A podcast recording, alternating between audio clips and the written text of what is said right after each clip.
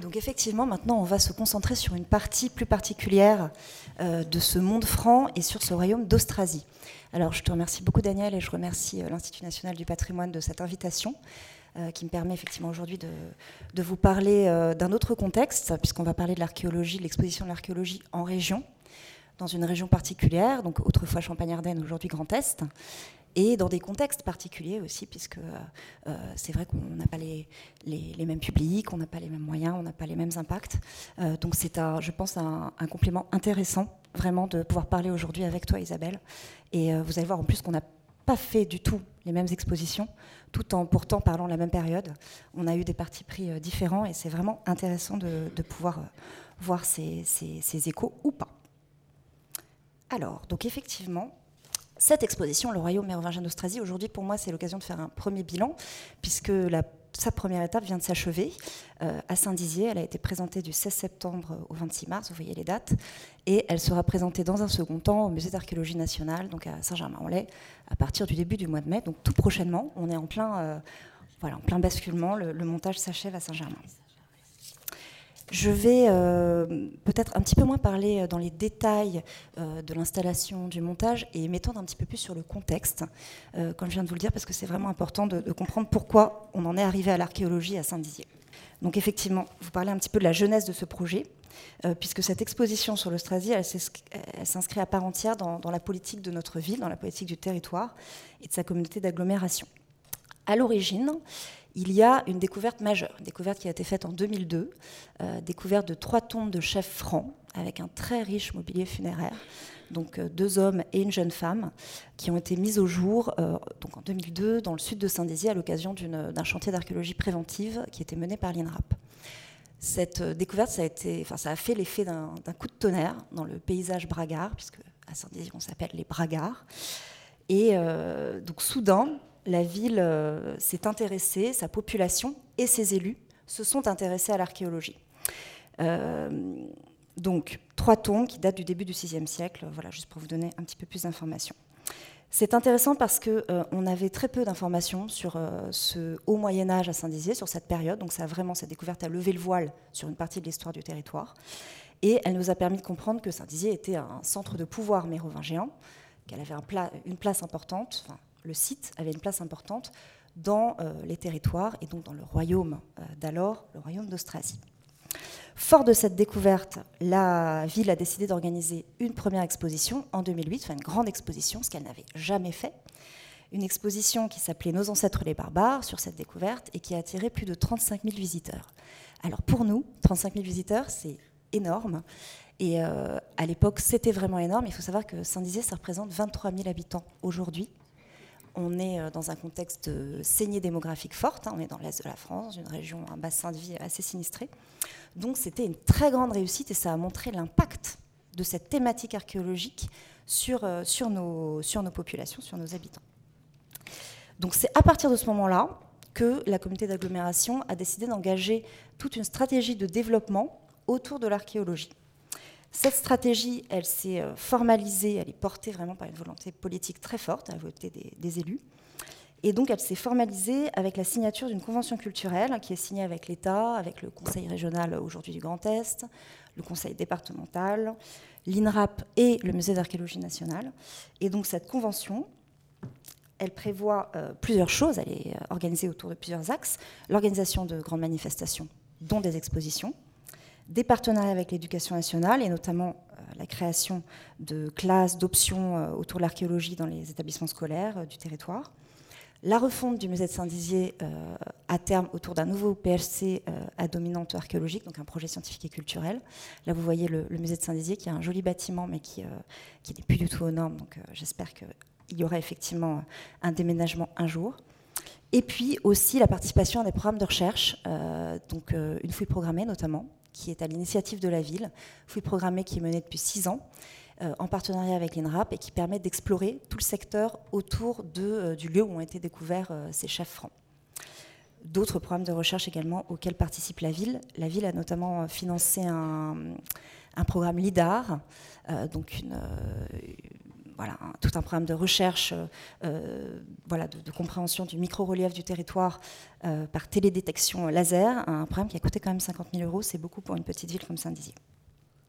Voilà, donc l'objectif de cette convention, c'est bien sûr de valoriser le patrimoine archéologique du territoire, c'est de favoriser la cohésion sociale, et c'est surtout d'utiliser l'archéologie comme un levier de, développement du territoire, d'appropriation du territoire par les populations, de lecture, de décryptage, et aussi un levier d'image pour cette ville qui, euh, bah, qui n'a pas beaucoup d'images. Je ne sais pas s'il y a beaucoup de gens dans la salle qui savaient, euh, enfin, qui connaissaient cette ville euh, aujourd'hui.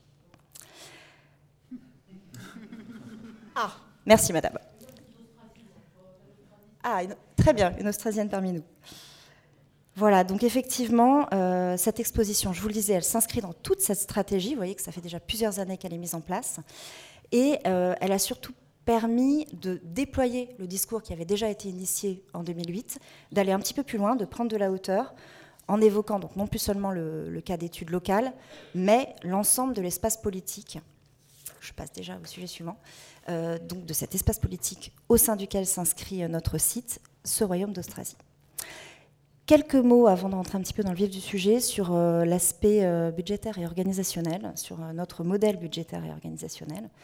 Donc cette exposition, je vous l'ai dit en, introduction, elle a été voulue itinérante pour concrétiser notre partenariat avec le MAN, hein. parce que le MAN aujourd'hui a une politique aussi de renforcement de, sa présence en région et pour, pour répondre à la volonté du ministère de faire dialoguer les grands musées nationaux avec les petits musées de collectivité. Donc de ce point de vue-là, c'était extrêmement fructueux pour nous et voilà, ça, le reste. Euh, c'est une exposition qui est coproduite, donc à la fois par la communauté d'agglomération, par le Musée d'archéologie nationale et par l'INRAP. C'est un budget de 500 000 euros.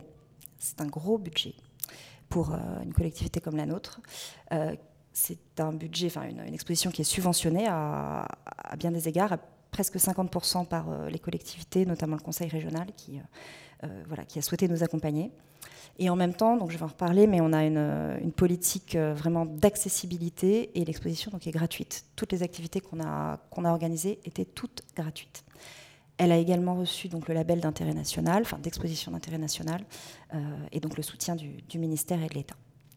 On s'est inscrit aussi dans ce partenariat, partage de visibilité et un travail d'échange d'objets avec, euh, avec le musée de Cluny, avec euh, la Cité des sciences de la Villette, pour justement arriver à coordonner nos trois expositions qui parlaient un petit peu de la même chose au même moment.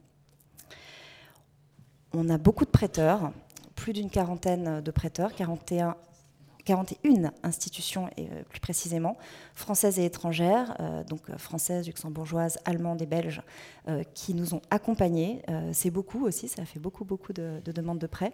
Vous voyez que la typologie des musées, je me suis permise de mettre la liste. Alors, on m'a toujours dit qu'il ne fallait pas mettre de texte sur les PowerPoint, mais parfois, je trouve aussi que c'est parlant de voir les, voilà, d'avoir le, détail des, des, informations. Vous voyez que ce sont des musées, des institutions très éclectique, avec des typologies très différentes, et l'exposition reflète justement euh, cela, parce qu'on n'a pas seulement exposé des objets d'archéologie. Même chose, encore une liste longue, euh, mais qui permet aussi, comme pour l'exposition d'Isabelle, euh, de montrer le nombre de personnes importantes qui a participé à cette exposition, un commissariat scientifique, un commissariat général, un comité scientifique et beaucoup de chercheurs associés qui nous ont apporté euh, leur expertise. Euh, voilà, ça montre euh, toute la coordination aussi qu'il a, fallu, avoir. voilà. L'enjeu pour nous de cette exposition, pour parler un petit peu du propos vraiment scientifique et de nos enjeux, de nos objectifs, c'était d'arriver à allier une approche à la fois historique et archéologique. Donc, on a souhaité présenter à la fois des objets qui étaient récemment sortis de fouilles, quand je dis récemment, c'est-à-dire dans les 10-20 dernières années, fouilles préventives et programmées, et notamment, je vous montrerai quelques objets après, mais donc euh, des objets aussi sortis de, de en Lorraine, donc un site qui a été fouillé il y a une petite vingtaine d'années, ou d'Amage euh, dans le Nord, euh, à Verdun, à Remiremont. donc vraiment montrer l'archéologie en acte aujourd'hui, le terrain aux visiteurs, et en même temps de mettre ces ensembles en regard avec des grandes collections, grands objets issus des collections muséales nationales et européennes. Ça, c'était notre premier parti pris. Ensuite, un enjeu pédagogique important et évident pour nous, Je vous l'ai dit, on est dans une région particulière, dans un bassin de vie assez sinistré, donc un enjeu pédagogique pour rendre accessible ce propos, somme toute assez compliqué, à la fois parce qu'il est scientifique, mais aussi parce qu'on parle d'un temps de temps qui sont méconnus, mal connus, d'où le titre d'ailleurs de l'exposition. Donc pour nous, cet enjeu était très important de présenter un discours clair euh, à tous les publics et notamment scolaires. Et donc vous verrez qu'on a, mis en place beaucoup de dispositifs dans l'exposition, euh, des stations de jeux, différents types de choses, euh, mais également on a organisé beaucoup d'animations, on a mis en place des ateliers pédagogiques pour accompagner le discours. Et enfin, il y avait un enjeu esthétique parce que autant, ça, peut paraître simple, mais c'est important de montrer voilà, des, populations populations qui sont éloignées des grandes villes, on est une région enclavée, qu'on peut apporter euh, une qualité scénographique euh, jusque dans des, villes de moyenne importance, voire des petites villes, euh, et que tout le monde peut avoir accès à la même culture en France. Voilà, donc vous voyez ici le parcours de l'exposition.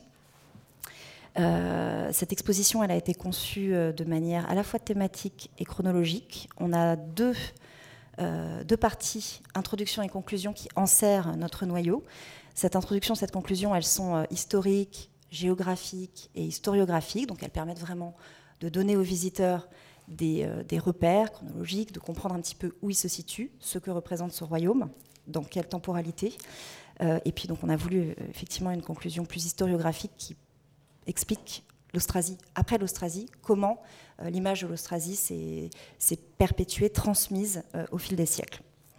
Pour le propos général, nous avons choisi euh, de vraiment on a eu une approche thématique pour présenter la vie quotidienne des populations de cette Austrasie euh, et présenter vraiment euh, le, territoire, une forme de carte d'identité du territoire. Une première partie sur l'organisation de ce territoire, entre villes et campagnes. Une deuxième partie sur la société mérovingienne, la façon dont elle se compose, se hiérarchise, la société austrasienne. Troisième partie sur l'économie, les échanges de ce territoire. Et puis, une partie euh, un petit peu entre deux, un arrêt sur image sur le site de Saint-Dizier pour bien replacer notre, notre site dans le contexte de ce royaume. Donc pour euh, développer un petit peu, je ne vais pas trop m'étendre, mais vous montrer les principaux objets euh, qui ont été présentés. donc dans l'introduction, comme je vous le disais, introduction géographique, cartographique, mais également administrative, pour montrer les instruments du pouvoir, montrer la façon dont ce royaume est unifié par euh, une présence politique, par ses rois, donc comment elle s'incarne. Ensuite, la partie sur Saint-Dizier qui permettait euh, de replacer euh, Saint-Dizier dans un contexte d'histoire du Moyen Âge, histoire mérovingienne, avec les découvertes qui ont été faites en 2002, mais aussi ces dernières années dans notre fouille programmée. Donc vous voyez les, les objets les plus emblématiques qui ont été trouvés, des reconstitutions. L'exposition, j'en reparlerai, présentait beaucoup, beaucoup d'illustrations. On a également fait réaliser un, dessin, particulièrement pour cette exposition, par un dessinateur de, bande dessinée belge qui s'appelle Benoît Clarisse, qui permet de, se représenter le site de Saint-Dizier, enfin le site d'Écrassé, puisqu'il s'appelle comme ça aujourd'hui, euh, vers 550 après Jésus-Christ. Donc euh, avec euh, les, différents éléments qui le composent, vous voyez, voilà, je ne vais pas rentrer dans le détail, mais une ancienne villa gallo-romaine et une nécropole mérovingienne qui est en train de s'installer. Ensuite, on rentrait dans la première euh, partie de l'exposition sur l'organisation de ce territoire austrasien, en présentant d'un côté le monde des campagnes. Vous voyez que c'est un, plan assez simple. Hein. On n'a pas été, euh, voilà, on pas été euh, chercher très avant parce qu'il fallait vraiment permettre aux visiteurs d'avoir un accès simple aux, connaissances. Donc, pour illustrer ce monde des campagnes, on a choisi le, site de Prény, dont on parlait tout à l'heure, qui a livré beaucoup de mobilier archéologique et des mobiliers euh, de la vie commune. Donc euh, l'exemple d'un habitat rural, comme il pouvait en exister dans ce royaume d'Austrasie. On a également parlé du monde des villes et de cette caractéristique particulière euh, donc pour le monde mérovingien. Nous avons des villes évêchées, des évêchés qui se mettent en place à ce moment-là, et particulièrement dans notre, dans notre Austrasie, avec cette fois-ci une présentation beaucoup de lapidaires et de quelques objets précieux qui illustrent davantage les constructions ecclésiastiques. On a parlé également des nouveaux lieux de pouvoir qui euh, sont égrenés sur ce territoire austrasien et qui viennent créer un relais entre le monde des villes et des campagnes, avec euh, donc le monde des monastères et des, palais. Euh, quelques ensembles emblématiques, notamment ces, gobelets qui viennent donc d'Amage, du nord, des confins nord de l'Austrasie, donc aujourd'hui la région nord. Ensuite, cette partie sur la société australienne, sur la façon dont elle se compose, dont elle se hiérarchise avec euh, la présentation des distinctions. Donc, on a présenté plusieurs catégories sociales, euh, si je peux euh, m'exprimer ainsi. Donc ici, à travers différentes architectures funéraires, donc ici la tombe d'un homme issu de, l'élite locale. Ici, une, une personne issue de la grande aristocratie, donc une tombe venue de Belgique, avec un très très beau mobilier. Et ici, ici une tombe princière. Donc là, c'était vraiment pour nous le, trésor de l'exposition, avec cette tombe qui vient de Cologne, qui est la tombe d'un enfant, euh, la tombe dite du petit prince de Cologne. Nous avons également évoqué euh, les différentes pratiques sociales pour bien euh, voilà, densifier notre propos sur cette société. donc, des thèmes aussi variés que ceux de la musique, des jeux de société, euh, avec des ensembles qui venaient euh, donc ici plutôt d'Allemagne. Euh, nous avons évoqué également la pratique de la chasse. nous avons montré de la faune, qui vient donc d'une archéologie préventive assez récente. Nous avons évoqué les arts de la table, voilà, comme, et d'autres types de divertissements, avec différents types de vaisselle. Voilà, Ensuite, dernière partie sur euh, l'économie et les échanges euh, dans ce monde euh, austrasien, avec les différents types de production. Donc, nous avons évoqué l'agriculture, bien sûr. Nous avons évoqué le tissage et la tabletterie, avec ici encore des objets souvent issus d'une archéologie préventive récente, des objets montrant les différents types d'artisanat. Nous avons évoqué les arts du métal, très présent, très important pour nous dans notre région, parce qu'on est encore aujourd'hui une région de métallurgie. Donc ici, il y avait vraiment un écho euh, nécessaire à faire entre le, passé et le présent. Nous avons évoqué bien sûr l'orfèvrerie, mais de façon très, euh, voilà, très partielle, bien entendu, sans rentrer dans, un grand détail, mais avec quelques beaux objets. Et puis, euh, on a pris un petit peu de, hauteur et, de largeur en parlant des, grands commerces euh, qui pouvaient euh, voilà, nourrir ce royaume d'Austrasie, donc importation et exportation, différents types de produits, de matériaux qui transitent dans, ce monde mérovingien, enfin ce monde à la, à la mesure du monde mérovingien de l'époque, avec donc également une thématique sur les voyages et les voyageurs. Dernière partie sur, sur l'historiographie, donc l'Austrasie après l'Austrasie, dont je vous parlais, la façon, la réception de ce monde austrasien, de ce, royaume, de ce thème et de, ces personnages, des rois et des reines d'Austrasie, dans les siècles euh, par la suite, donc la façon dont cette mémoire a été transmise, la façon dont elle a été aussi beaucoup dévoyée, euh, la façon dont on a, euh, sans rentrer dans le détail, mais par exemple au 19e siècle, dont on a récupéré toute la légende noire des, des princes et des princesses d'Austrasie. Euh, voilà, ici plutôt des images un petit peu plus d'épinal et puis de la peinture d'histoire. Euh, la chanson du roi d'Agobert, avec des, assiettes qui viennent de Sarreguemines. Et donc la façon dont petit à petit, euh, toutes ces idées reçues sur le monde austrasien ont été transformées grâce aux apports de l'archéologie et grâce aux apports de l'histoire jusqu'à aujourd'hui. Donc effectivement, cette exposition permettait à la fois de, présenter les idées reçues, les clichés, et les déconstruire petit à petit. À côté de l'exposition brute, à proprement dit, à côté du parcours, euh, nous avons euh, aussi produit un, manuel, donc enfin, pardon, c'est pour vous dire ce que j'en.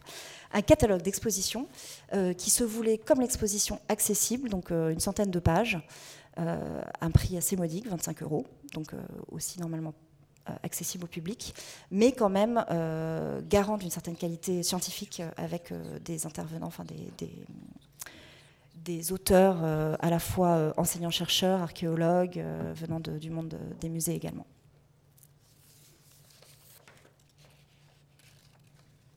Parler un petit peu de scénographie, plus précisément, puisqu'on a parlé du parcours. Et donc vous donner quelques images du rendu de cette exposition. Alors, je suis désolée, je ne pense pas que ça, que ça rend grand-chose, justement. Mais bon. Euh, donc effectivement, nous, notre cahier des charges, celui qu'on a donné à, notre scénographe, qui était un atelier de Strasbourg, l'atelier Caravane, euh, c'est juste, tout à fait, le cahier des charges est en adéquation avec notre propos et avec ce qu'on voulait en faire. Donc effectivement, il y avait euh, dans les axes qu'on leur a donnés la nécessité de, de, rendre un caractère très esthétique. Donc la qualité esthétique et l'aspect spectaculaire de certaines présentations a vraiment été pensé pour pouvoir frapper l'imagination des visiteurs. Et on a, on a souhaité qu'il y ait un soin particulier qui soit apporté à la création, la construction d'une atmosphère, avec notamment une introduction assez forte. Donc c'est l'image du haut que vous voyez, où il y a une projection euh, d'une vidéo grandeur nature avec des personnages qui passent dans une forêt, qui permettent de plonger le visiteur dans une, d'immerger vraiment le visiteur. C'est une introduction immersive, euh, mais de l'immerger finalement plus dans le, fantasme de ce haut Moyen Âge. Euh, avant qu'il ne déconstruise justement toutes les, images qu'il a pu en avoir ou qu'il essaye d'en avoir avant de, rentrer un petit peu dans le détail. Autre euh, cahier des charges, autre point important du cahier des charges, euh, le caractère narratif. Donc je déroule un petit peu les images, c'est pas forcément en relation avec ce que, je, ce que je vous dis en même temps. Le caractère narratif de cette exposition. Donc on voulait vraiment que le visiteur soit guidé et il l'était. Il était un petit peu contraint par, euh, par les espaces. L'idée, c'était que cette exposition raconte vraiment une histoire, celle des peuples et des hommes donc, qui ont vécu en Austrasie entre 481 et 750 après Jésus-Christ, donc durant trois siècles. Euh, une mise en récit, une façon de raconter une histoire qui est accompagnée d'une mise en contexte importante des objets. Je vous l'ai dit, il y avait beaucoup de visuels, mais il y avait aussi beaucoup de reconstitutions, de maquettes. Donc, euh, vous en voyez notamment je vous en ai montré tout à l'heure, mais euh, dans une autre vitrine.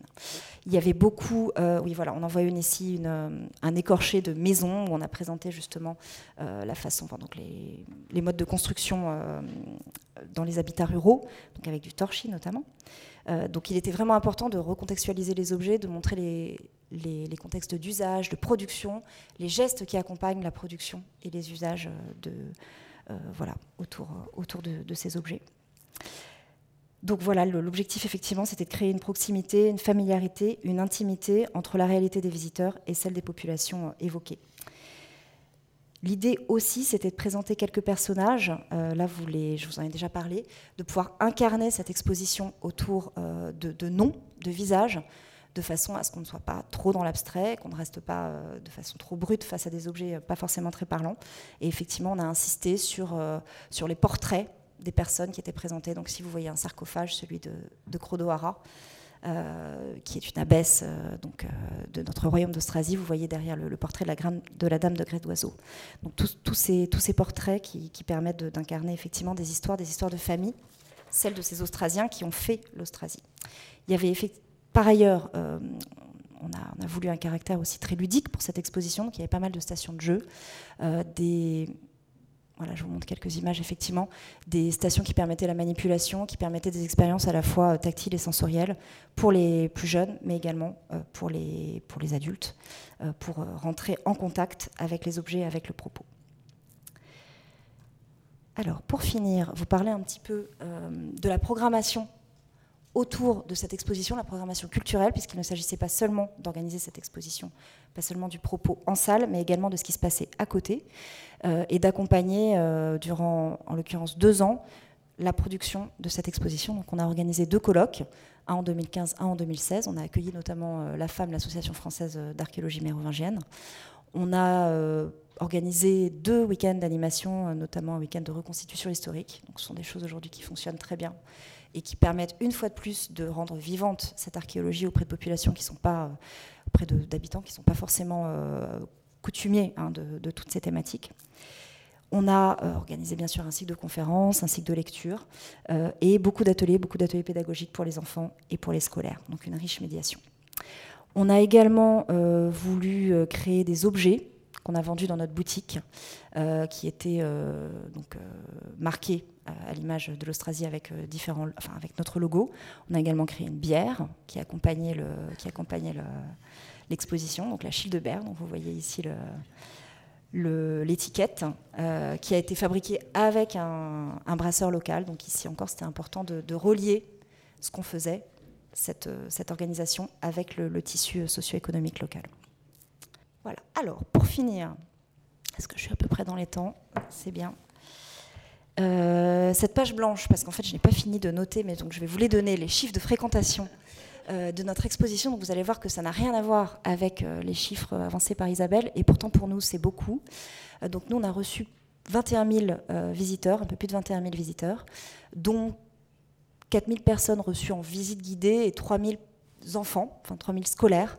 Ce qui est en fait un très bon chiffre à notre échelle. Donc je vous le disais, on est à Saint-Dizier, on a à peu près 23 000 habitants, donc c'est quand même voilà, vous voyez, l'écart n'est pas, pas, énorme, n'est pas énorme, pardon. c'est important, donc c'est un chiffre qui est, qui est, bon pour nous. C'est important qu'il soit bon, il fallait qu'il soit bon parce que on parlait ce matin, dans les, débats de ce matin, de la question de la décence par rapport à l'organisation d'exposition en, milieu carcéraux. Donc à Saint-Dizier, vous l'avez compris, on est dans, un bassin de vie particulier. investir 500 000 euros dans une exposition, c'est beaucoup. Et il y a beaucoup de personnes qui se demandent pourquoi on a investi 500 000 euros dans une exposition et dans de l'archéologie. Et donc montrer qu'on touche des publics, qu'on transmet quelque chose, c'est effectivement très important. Donc cet enjeu quantitatif, il, voilà, il fallait vraiment qu'on arrive à avoir tous ces publics pour pouvoir poursuivre une politique euh, à terme euh, de développement du territoire autour de l'archéologie. Je vous remercie beaucoup.